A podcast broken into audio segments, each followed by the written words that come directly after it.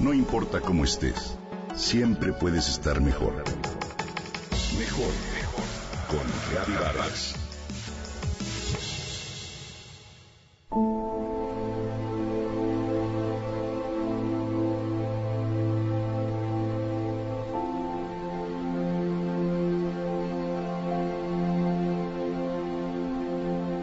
Alicia, esposa y madre de tres hijos, busca cualquier pretexto para contactar o verse con su amante. Es consciente de que lo arriesga todo, sin embargo me confiesa.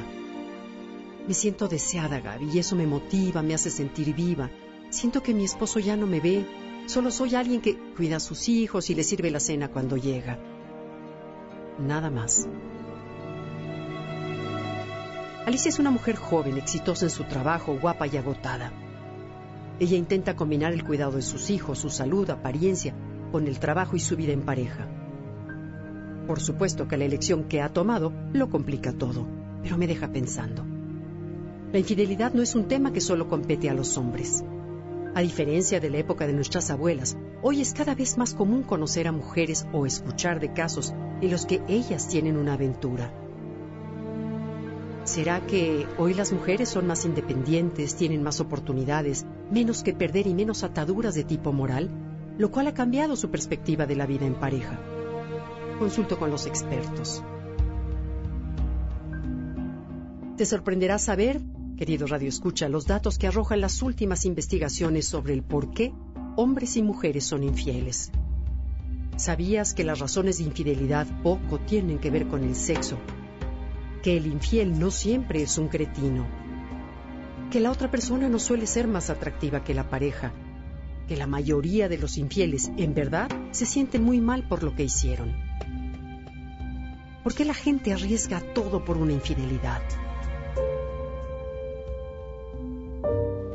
Si bien el deseo es algo muy poderoso, una de las fuerzas que mueven y motivan al ser humano, que incluso pasa por encima del riesgo de perderlo todo, en ocasiones, la infidelidad no solo la ocasiona el deseo. Sí, la mayoría de las infidelidades no se debe a la búsqueda de sexo como tal, sino a la necesidad de vincularse, sentirse escuchado e importante para el otro, tal como lo narra la periodista Michelle Drury en su libro, que he recomendado varias veces, Consejos de una vieja amante a una joven esposa.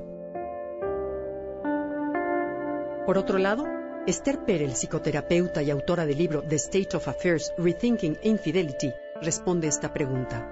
Las personas buscan formas de reconectarse con partes perdidas de ellas mismas y agrega, las infidelidades son en su mayoría actos de rebeldía, ráfagas de vitalidad, libertad, descarga de las restricciones de la vida.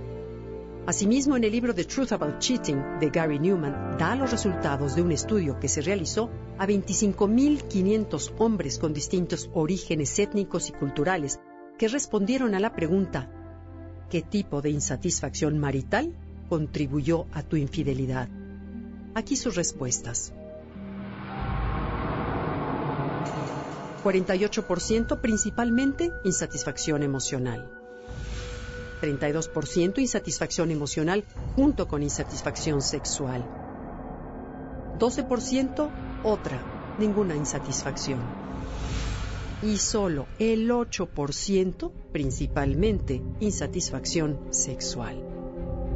¿Qué tal?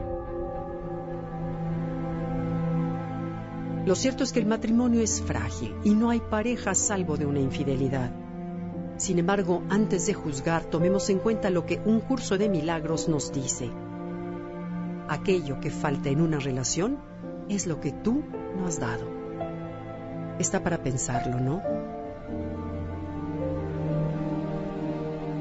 Así como ser conscientes de que una mala decisión puede acabarlo todo, que la pareja no nos pertenece, que es tarea de dos retenerse, conquistarse, amarse, verse, tener una relación vibrante, innovadora, juguetona, que son los elementos que las personas buscan con una infidelidad. Por último, Esther Perel hace una declaración que me mueve a la reflexión. Toda buena relación tiene que renovarse con el tiempo y agrega, en la vida tendrás dos o tres matrimonios. La cuestión es si los tendrás con la misma pareja.